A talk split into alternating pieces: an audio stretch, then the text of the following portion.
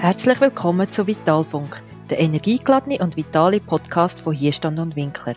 Wir befassen uns mit den Themen Gesundheitsmanagement und Coaching, alles was euch unterstützt, um physisch und psychisch vital zu bleiben. Am Mikrofon Claudia Winkler und Martina Zeyer.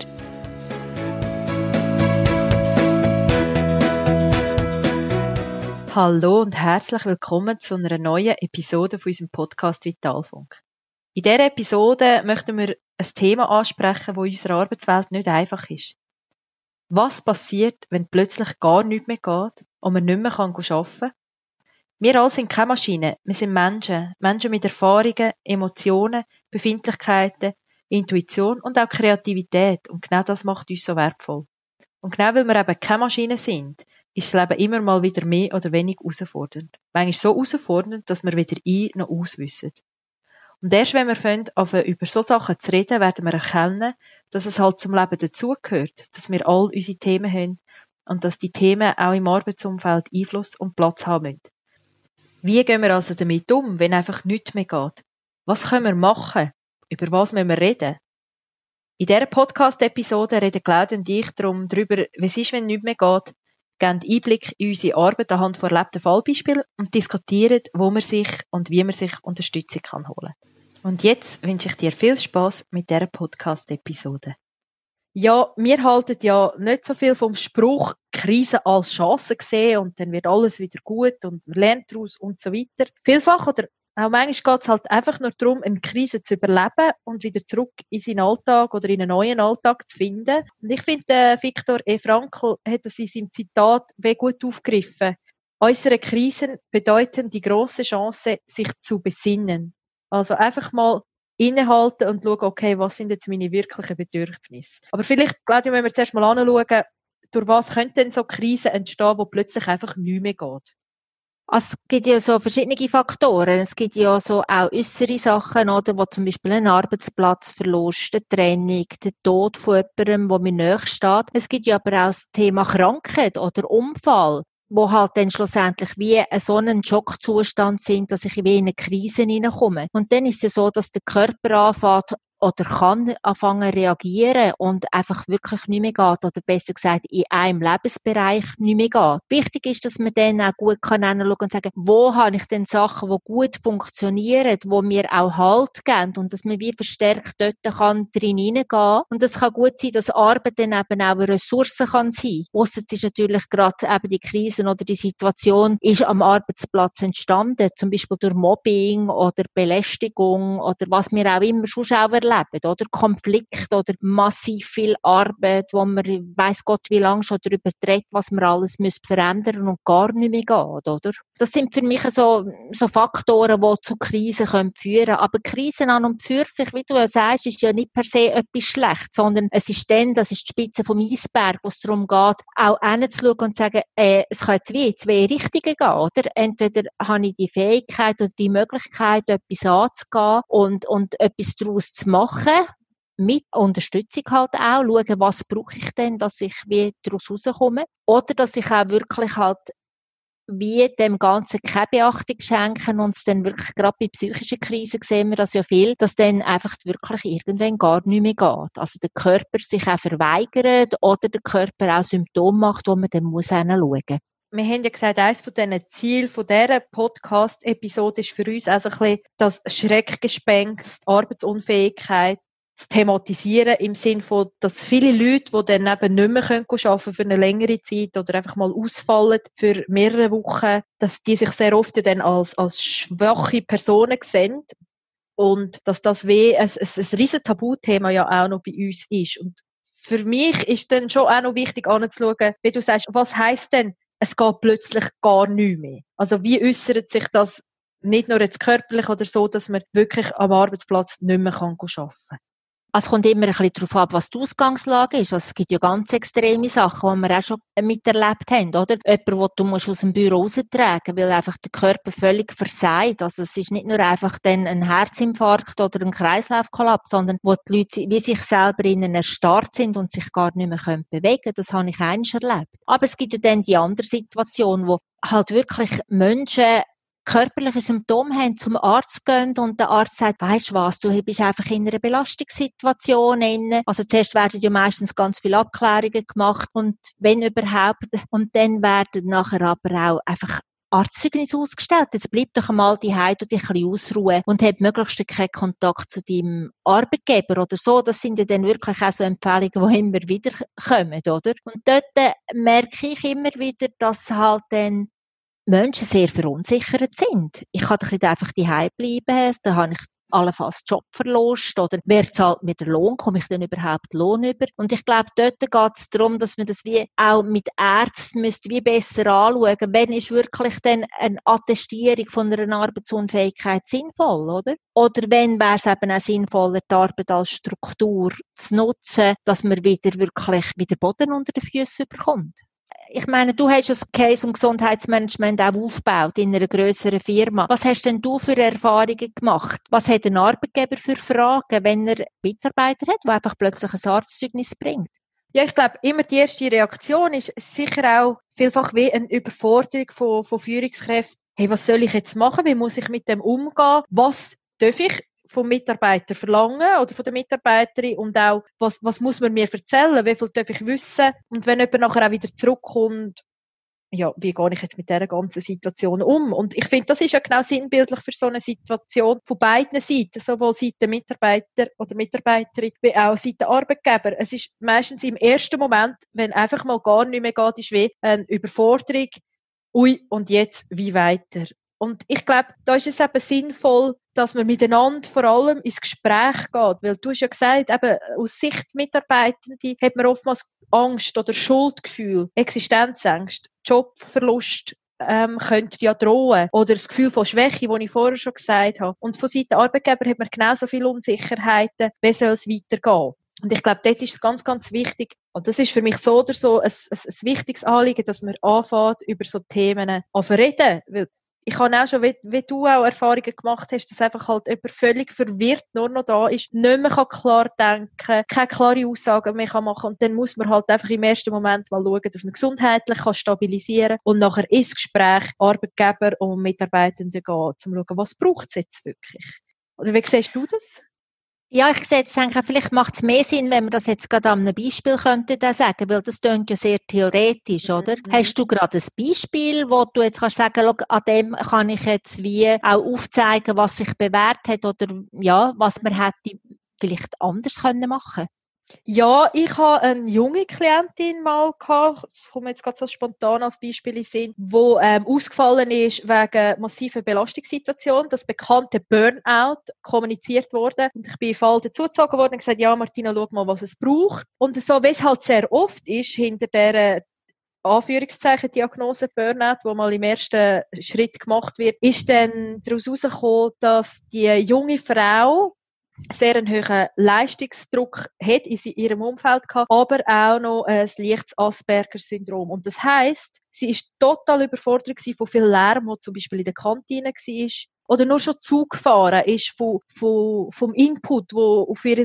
Hirn gekommen ist, so viel gewesen, dass sie es völlig überfordert hat und durch das in eine Erschöpfung reingekommen ist. Und das ist genau das, was ich möchte sagen. Man muss zuerst mal schauen, was ist die Situation und dann hat man können in Gespräch gehen, wenn ihr dann ein Coaching zur Verfügung stellt, dass sie das kann anschauen, was sie braucht und hat dann mit dem Arbeitgeber zusammen geschaut, okay, wo kann man sie einsetzen, weil sie ist hochintelligent damit sie so kann schaffen, dass es für sie stimmt, der Lärmpegel nicht hat und und gleichzeitig aber ihre Kompetenzen so kann leben, wie sie es auch möchte. Also ihre Fachkompetenz und ihre höhere Intelligenz, die jetzt im IT-Bereich sind in dem Ding. Und ich glaube, das ist ein gutes Beispiel, wo, wo zuerst mal weh beide völlig überfordert sind und gesagt, wie kann jetzt das sein, was läuft jetzt? Und dann man versucht aber verstehen, mit Fachärzten zusammen, mit Fachstellen zusammen, okay, was für ein Umfeld wäre gesundheitsförderlich und kann ein Arbeitgeber das bieten oder auch nicht? Und ich habe auch schon gehabt, dass ein Arbeitgeber das nicht können bieten Und dann muss man halt wieder schauen, okay, gibt es ein anderes Umfeld an einem anderen Ort, wo das dann genau bieten kann. Hast du auch vielleicht gerade so ein, so ein Praxisbeispiel?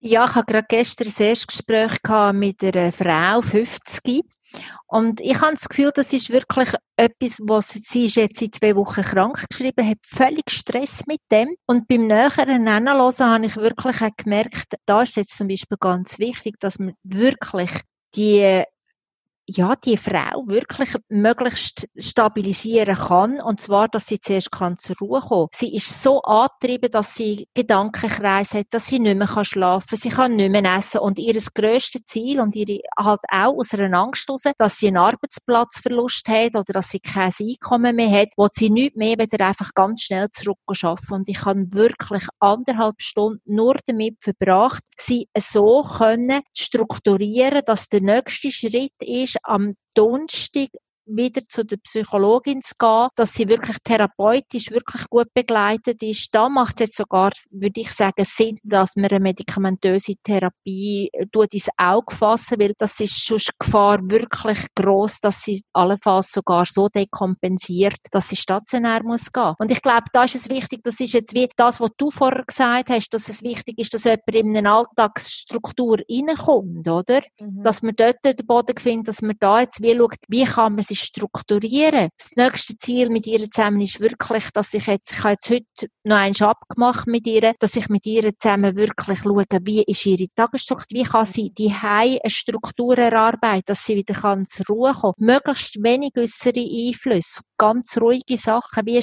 Spaziergang machen, oder? Sie hat nicht einmal mit Raub rauszugehen. Das ist so auch halt, vom, wenn ich krank bin, muss ich die bleiben. Weißt, das sind alles so Mythen und Regeln, die irgendwo in den Köpfen sind, oder? Das ist mir jetzt gerade vorher auch durch den Kopf. Und zwar im Sinn von, es müssen ja nicht immer hinten dran noch weitere Diagnosen sein, sondern vielleicht ist es einfach im Leben jetzt eine schwierige Situation, wo man sehr belastet ist. Und wenn wir aber fangen, darüber reden und auch akzeptieren, dass so etwas immer wieder mal zum Leben gehört und dass es dann halt eben auch schwierig ist, in seinen Strukturen können weiterzumachen, wie man jetzt gerade drinnen ist, dass man vielleicht Unterstützung braucht, dann nimmt es auch so ein bisschen den Schreck von dem Ganzen. Wie du jetzt in deinem Fall Beispiel gesagt hast, ja so die grosse Angst, hey, ich kann doch nicht einfach nicht mehr arbeiten, dass man dem weh so ein den Schreck halt nimmt. Und wir sind ja als Menschen grundsätzlich keine Maschinen. Wir sind Menschen mit Erfahrungen, mit Emotionen, Befindlichkeiten, Tagesform abhängig. Und ich glaube, da braucht es auch so ein eine größere Offenheit, vielleicht auch in unserer Gesellschaft, um über so Sachen zu reden. Und nur weil wir ja in dem Gebiet schon lange arbeiten und jetzt wissen, okay, jetzt machen wir mal das mit ihr, Schritt eins, dann Schritt zwei, das mit ihr, heisst ja auch nicht, dass wir beispielsweise gefeit sind vor, vor so schwierigen Lebenssituationen. Ja, vielleicht ist da auch die Frage an dich, Claudia, wie gehen wir mit so Sachen um? Oder wie gehst du mit so Sachen um, wenn du schwierige Lebensthemen oder Lebenssituationen hast, wo du merkst, wo jetzt komme ich an meine Belastungsgrenzen? Also für mich ist es ganz wichtig, das ist auch etwas, was ich halt auch gelernt habe durch meine Arbeit, wo ich halt wirklich von außen auch Chancen bekommen habe, immer mal wieder hinzuschauen, oder? Wenn ich auch spüre, äh, meine eigenen Fähigkeiten, mich auszubalancieren, länger nicht. Dann gehe ich entweder in ein Coaching oder in eine Supervision, kommt ein bisschen darauf ab, in welchem Bereich dass die Belastungsfaktoren angegliedert sind oder was gerade das Thema von einer Krise ist. Auch ich denke du auch, wir haben ja alle immer mal wieder unsere persönlichen Krisen, die wir auch durchlaufen und was wichtig ist, auch gut hinzuschauen und unsere Kräfte wieder können einzuteilen. Und wenn ich das selber nicht kann, dann tue ich mir auch mal therapeutische Hilfe wirklich holen, um mit jemandem externen zu reflektieren. Und was ist jetzt angesagt? Wie kann ich mich wieder organisieren? Wie kann ich mich büscheln? Für was stehen denn auch die Themen, oder?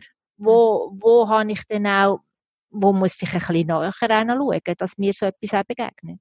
Ich glaube, der einzige Vorteil, den wir haben, weil wir uns in diesem Fachgebiet so ein bisschen bewegen, ist, dass wir uns gegenseitig vielleicht mal jemanden sagen, solltest du das vielleicht noch anschauen oder so. Nicht. Das, mhm. Weil ich glaube, wir alle sind auch nicht eben vor dem gefeit und, und holen uns auch Unterstützung. Und das finde ich auch wichtig, dass man eben dann den Mut halt hat, darüber zu reden und sich dort die Unterstützung holen, wo es dann gerade stimmt. Sei es ein Coaching, sei es eine Supervision oder auch therapeutisch ich glaube auch, es ist wichtig, dass wir wie einen anderen Bezug zu so therapeutischen Situationen, wenn ich jetzt gerade noch einmal anschaue zu gestern, oder? Mhm. Wo die Frau einfach wirklich gesagt hat, ja, nein, jetzt, nein, ich nein, sorry, ich, ich muss doch nicht klapsen, oder? Oder ich habe doch keinen mhm. Schaden, oder ich habe doch, weißt, so also die Ausdrücke, wo, so die Machtwörter, wo das noch beinhaltet, das ist wie so ein Damokelschwert drüber drinnen, oder? Weil alles, was mit Psychen ist, ist einfach so noch negativ behaftet. Und ich glaube, der Anteil, den hat es bei uns nicht. Weil das ist wie, wenn ich äh, den Fuß vertrampen und, und Bänder überdehnt habe, dann gehe ich eigentlich schlussendlich auch, schaue ich dem Fuß und schaue, was braucht der. Ich habe ihr gestern auch gesagt, ja, aber wenn Sie Zahnweh haben, gehen Sie dann zum Chiropraktiker. Dann schaut sie mich mhm. ganz gross an und sagt, warum? Habe ich gesagt, ja, das ist wie wenn ich ja einfach auch psychische Probleme habe, wenn meine Seele am Leiden ist oder meine Psyche am Leiden ist, oder? Äh, warum kann ich mir denn das nicht eingestehen, dass ich halt dann dort fachärztliche oder therapeutische Hilfe hole? Was würdest du denn sagen, wie kann man die Hemmschwelle so ein bisschen reduzieren, respektive was haben wir für Tipps oder was ist ein Tipp, den du kannst geben an unseren Zuhörern, was sie könnten machen, wenn sie merken, uh, jetzt geht es in eine Richtung, wo, wo mir nicht gut tut?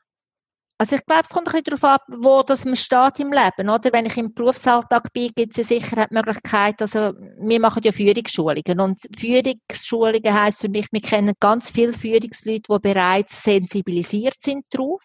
Dort, dass man mal versucht, bei einer führungsverantwortlichen Person hinzuschauen oder Tipps einzuholen. Oder dass man zum Personalberater oder zur HR-Verantwortlichen geht, ist sicher eine Möglichkeit. Wichtig ist für mich auch, mit Leuten im Umfeld zu reden. Dort habe ich einfach die Erfahrung gemacht, dass man manchmal, wenn man halt, ja, dann immer wieder kommt, dass dann halt Freundschaften vielfach auch belastet sind und sagt, oh nein, nicht schon wieder, oder? Oh, jetzt hat er schon wieder eine Krise, oder jetzt hat sie schon wieder eine Krise. Dass man einfach schaut, wäre es denn nicht sinnvoller, therapeutisch jemanden zu suchen.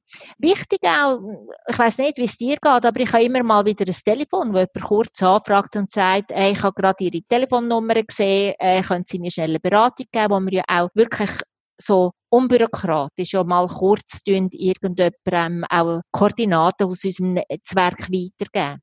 Auch ja. die betriebliche Sozialberatung, ich weiss nicht, ob du noch etwas magst zu dem sagen, was wir ja auch anbieten. Gibt es ja in vielen Unternehmen auch, dass es eine externe Fachstelle gibt, wo man sich daran wenden kann, anonym und unkompliziert. Wir sind auch dort, wie du gesagt hast, wir kommen auch über die mal das Telefon über, wir bieten das auch für Unternehmen an. Ich glaube, das Wichtigste ist, da gibt es ein schönes Zen-Sprichwort, der Weg ist unter deinen Füßen. Also bleib in Bewegung und du musst eigentlich gar nicht viel machen, außer der erste Schritt. Und der erste Schritt ist einfach irgendwo bei jemandem das Thema ansprechen. Da gibt es, wie du jetzt gerade gesagt hast, ja verschiedene Kanäle. Es gibt die vorgesetzten Personen, es gibt HR, es gibt unkomplizierte Telefon an uns, es gibt die betriebliche Sozialberatung. Da gibt es relativ viele Kanäle und am besten ist es einfach, eine von denen mal zu wählen und dann aktiv auf das Einfluss nehmen, was man kann. Gell, es ist schon noch so, dass auch wenn du in so einer Krise inne bist, dass manchmal dann wirklich, wenn du alleine daheim bist, so wie der ganze Ausweg nicht mehr siehst. Und dann haben wir auch wirklich wichtig, dass man auch dann die dargebotene Hand auch jederzeit denen kann anrufen. Weil ich finde, das ist eine gute Institution, die seit mal 24 Stunden eine Erreichbarkeit hat, oder? Und wo man einfach auch darüber reden und auch noch einen Tipps bekommt, bevor es wirklich sehr auswegslos kann werden.